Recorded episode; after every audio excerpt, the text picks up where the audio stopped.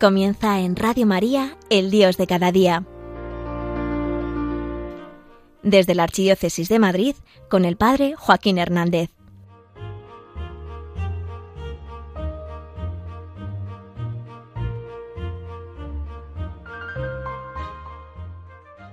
La guerra viene de dentro.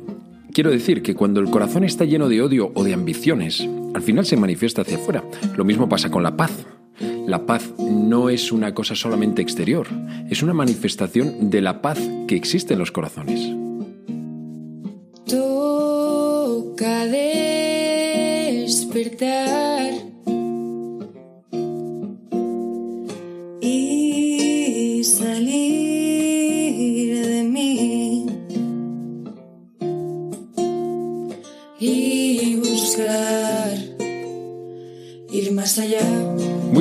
Yo soy el Padre Joaquín y esto es El Dios de cada día, un programa de Radio María para gente despierta. Y hoy te voy a hablar de temas de fe, espiritualidad y estilo de vida. Bienvenido, bienvenida, estamos en familia.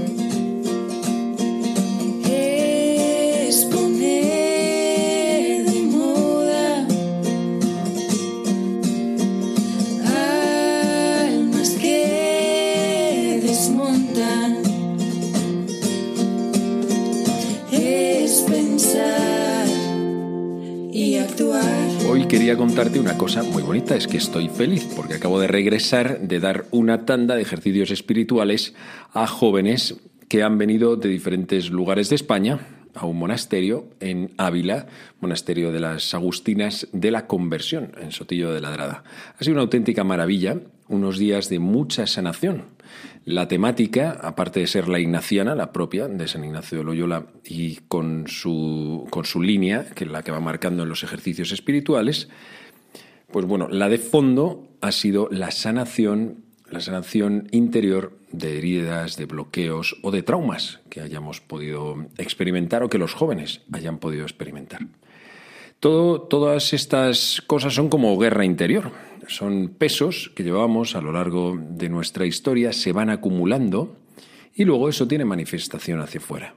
Y de hecho, una de las cosas que les explicaba era cómo en nuestra vida podemos ver síntomas de que hay cosillas que a lo mejor dentro de nosotros no están bien, que hay precisamente guerra. ¿Por qué? Porque falta paz.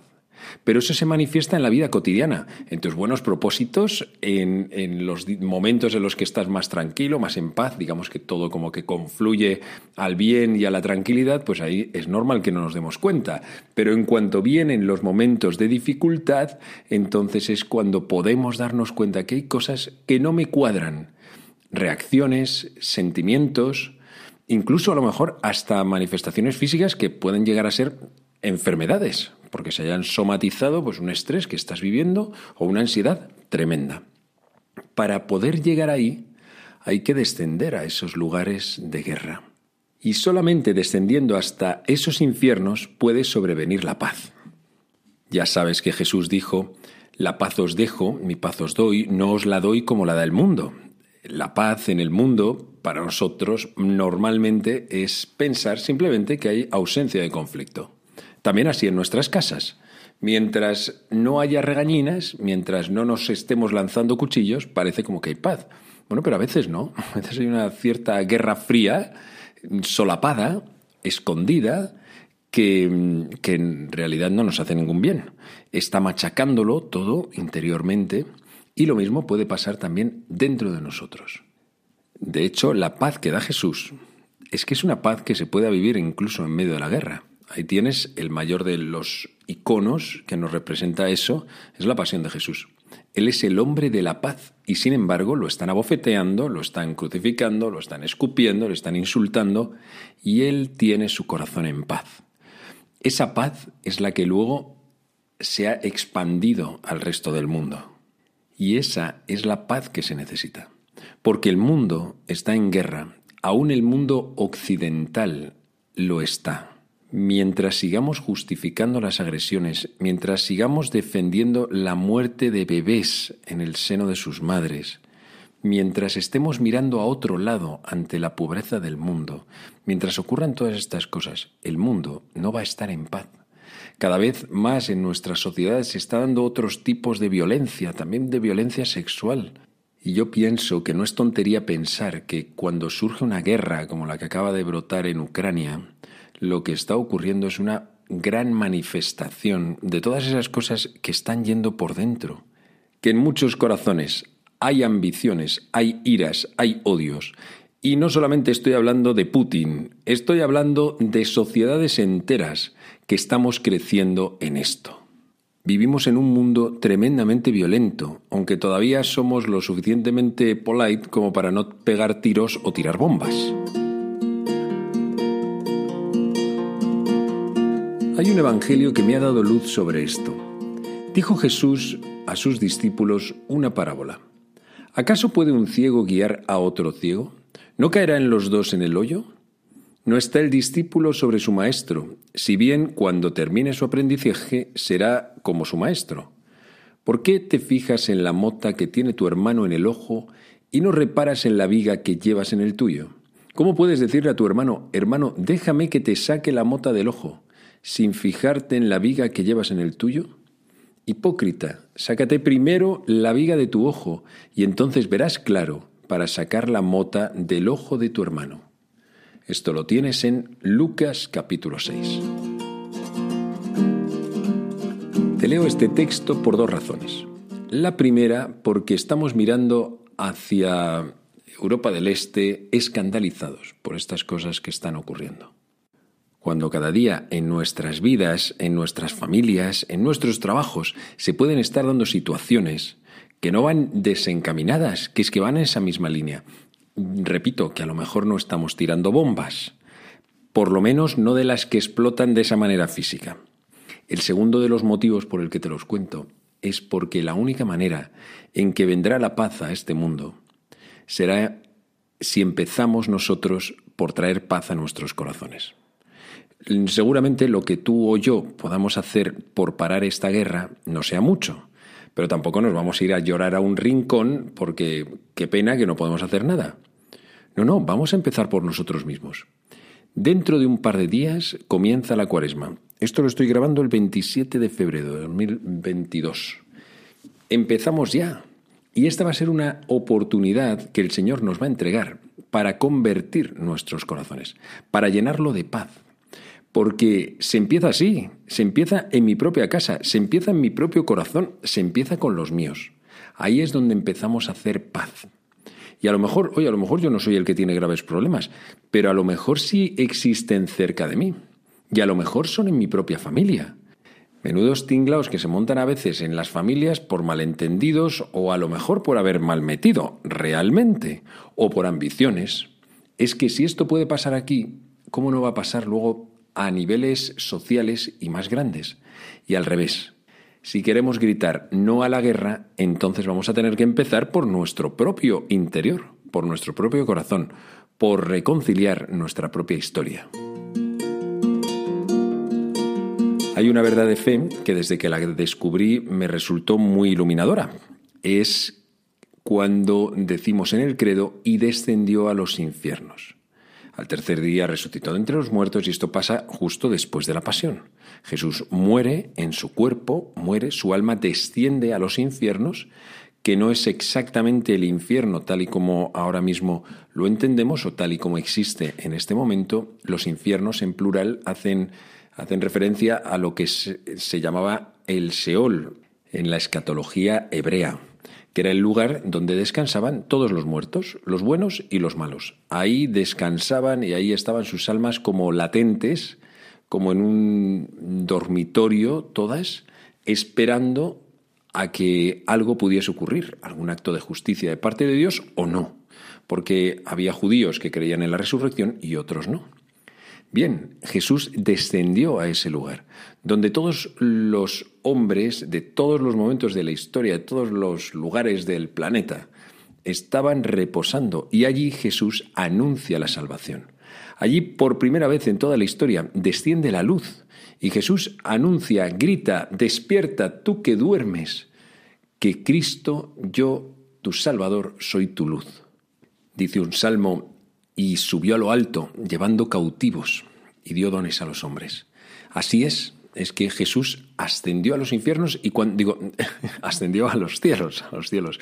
Y cuando asciende a los cielos no sube ya solo, sino que inicia ese nuevo camino, ese ascenso a los cielos, ese camino que se ha abierto para nosotros, también para nuestros seres queridos que han caminado antes de nosotros y en justicia han sido salvados, ¿no?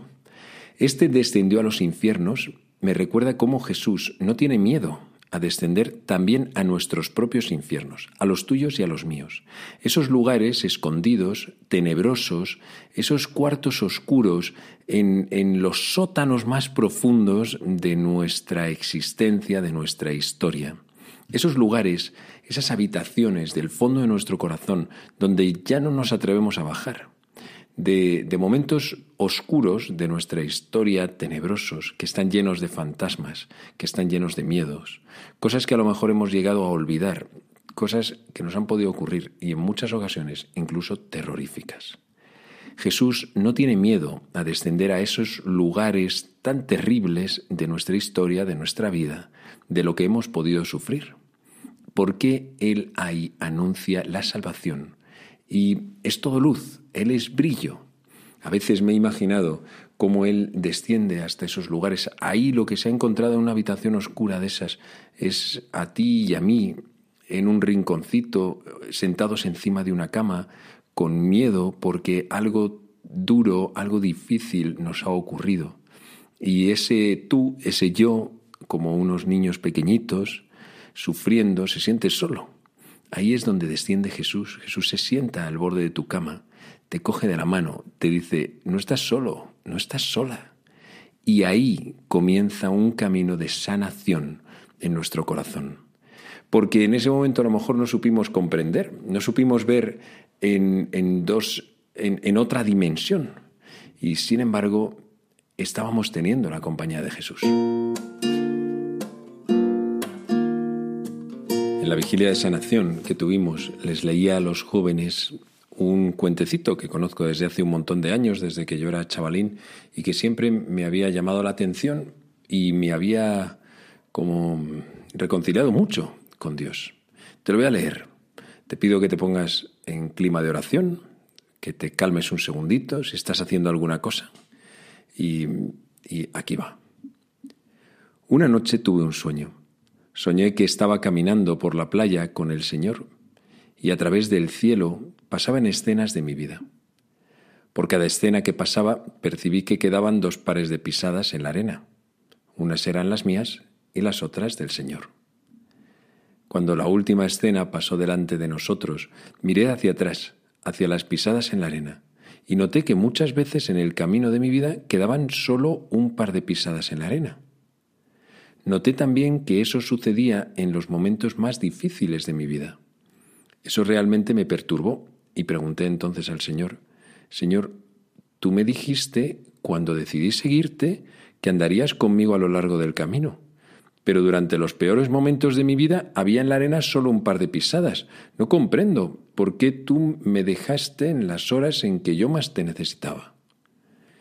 Entonces él, clavando en mí su mirada, infinita me contestó, Mi querido hijo, yo te he amado y jamás te abandonaría en los momentos más difíciles. Cuando viste en la arena solo un par de pisadas, fue justamente porque allí te cargué en mis brazos.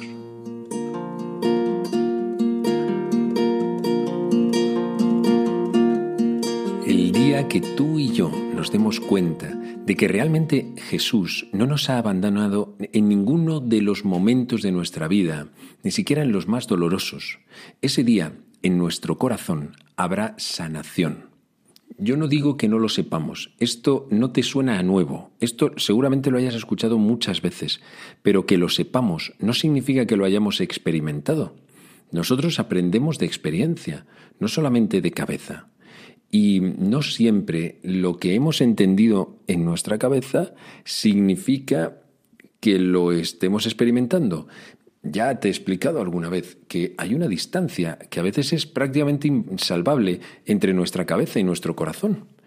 Y que no todo lo que sabemos lo vivimos y lo experimentamos. Somos cabeza y somos también corazón. No basta solamente con saber, tampoco basta solamente con, con sentir.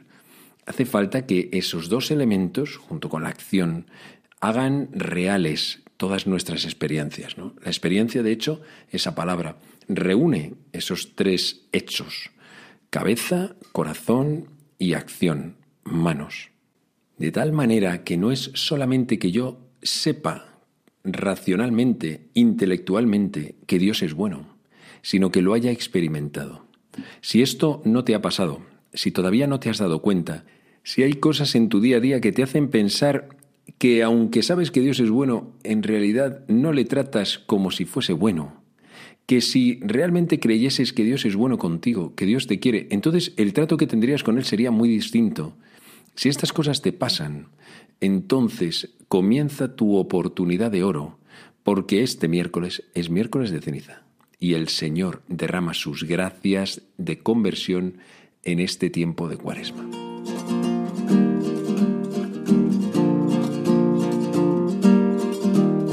La cuaresma es un tiempo especial de conversión. A mí me gusta pensar que en realidad deberíamos de vivir siempre en cuaresma. Bueno, no, el Papa dice que hay gente que vive como en una constante cuaresma, pero lo dice en el sentido negativo, ¿no? Lo decía me parece que en la Evangelii Gaudium, cuando habla precisamente de la alegría. No seré yo quien le lleve la contraria al Papa. Cuando digo que tenemos que vivir en esa constante cuaresma es porque tenemos que vivir constantemente en ese anhelo y ese deseo de conversión que nos pide la cuaresma. Eso sí, y vamos a tener tres herramientas que nos van a ayudar especialmente. Son recomendaciones que el mismo Jesús hizo. Yo le llamo la ola cuaresmal, oración, limosna y ayuno. Y los tres confluyen en esa misma dirección de facilitar, de ayudarnos, de ser instrumentos que faciliten nuestra propia conversión. Ojo, que a lo mejor dices, pero si yo ya estoy convertido, Creo que esto ya cada vez se dice menos. Cuando yo entré al seminario, de esto hace ya mm, más de 20 años, en realidad no se conocían muchos conversos. La gente en ese momento normalmente era cristiano de toda la vida o no era cristiano o, o había dejado de ser cristiano. Pero gente que no era cristiana o que era gente que vivió un cristianismo descafeinado y que se habían convertido o habían reavivado su fe, pues de esa había muy poquita. Entonces hablar de un converso era una cosa un poco extraña, ¿no?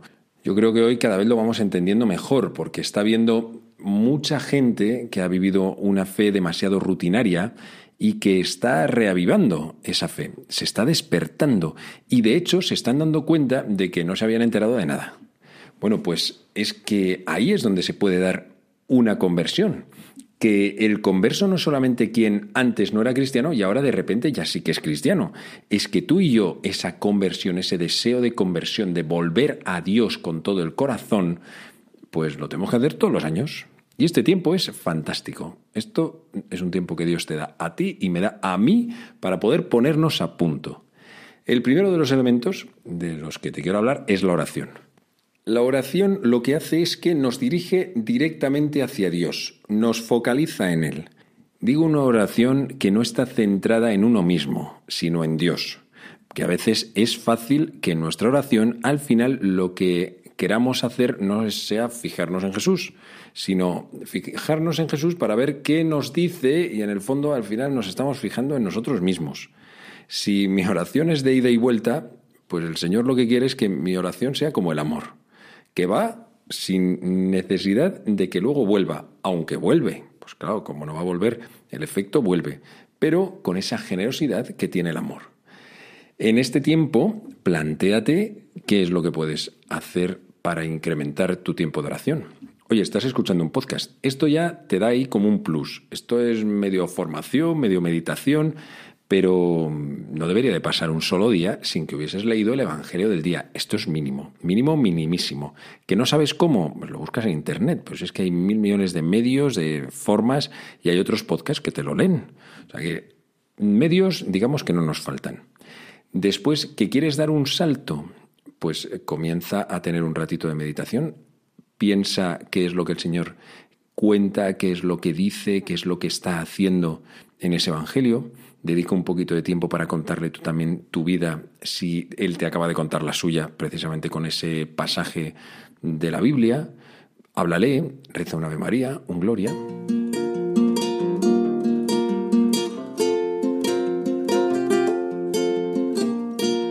Después viene la limosna, que es cada uno de esos movimientos que nos sacan de nosotros mismos. La limosna tradicionalmente se ha entendido solamente a nivel económico, pero no es así. Limosna es cada vez que salimos de nosotros mismos hacia el otro, cualquier movimiento, de manera que nos saca de nosotros mismos. Esto es fantástico porque devuelve la importancia al otro. Y por último, el ayuno, que lo que provoca es una negación de uno mismo. ¿Por qué hay que negarse a uno mismo? Pues porque tenemos que ser libres. Fundamentalmente es eso. No se trata de que uno se tenga que machacar porque eso a Dios le gusta. No, pues a Dios en realidad, vamos, no, es, no es que no le guste, es que no lo quiere. No quiere que vivamos fastidiados. Pero Él sí que quiere que seamos libres, incluso de las cosas buenas que tiene nuestra vida. Por eso ayunamos, por ejemplo, de alimento y las abstinencias que vamos a tener los viernes de Cuaresma y los ayunos del miércoles de ceniza, del viernes santo o de los viernes o los miércoles que tú quieras, que son días especialmente penitenciales, los ayunos que te tomes verdaderamente en serio, todo eso es ayunar de cosas que son buenas, el alimento es bueno, pero Dios nos quiere libres, libres para amar. Hablo de este tipo de ayuno, pero en realidad es de todas aquellas cosas que nos acaban enganchando. Yo he llegado a pedir ayuno a alguna persona de el banco donde se sientan en la iglesia. ¿Por qué? Porque aunque parezca mentira, estaban atados a ese banco. Y si no se sentaban ahí, como que la cabeza les explotaba. No estaban cómodos en misa. Tenemos que ser libres hasta de las cosas más tontas, porque el Espíritu Santo nos puede llevar a cualquier sitio, nos puede querer sacar de nosotros mismos y tenemos que estar también preparados. De tal manera que entonces nos quedan estas tres herramientas. El ayuno nos saca de nosotros mismos. La limosna nos lleva a los demás. Y la oración nos dirige hacia Dios. Feliz y santa cuaresma.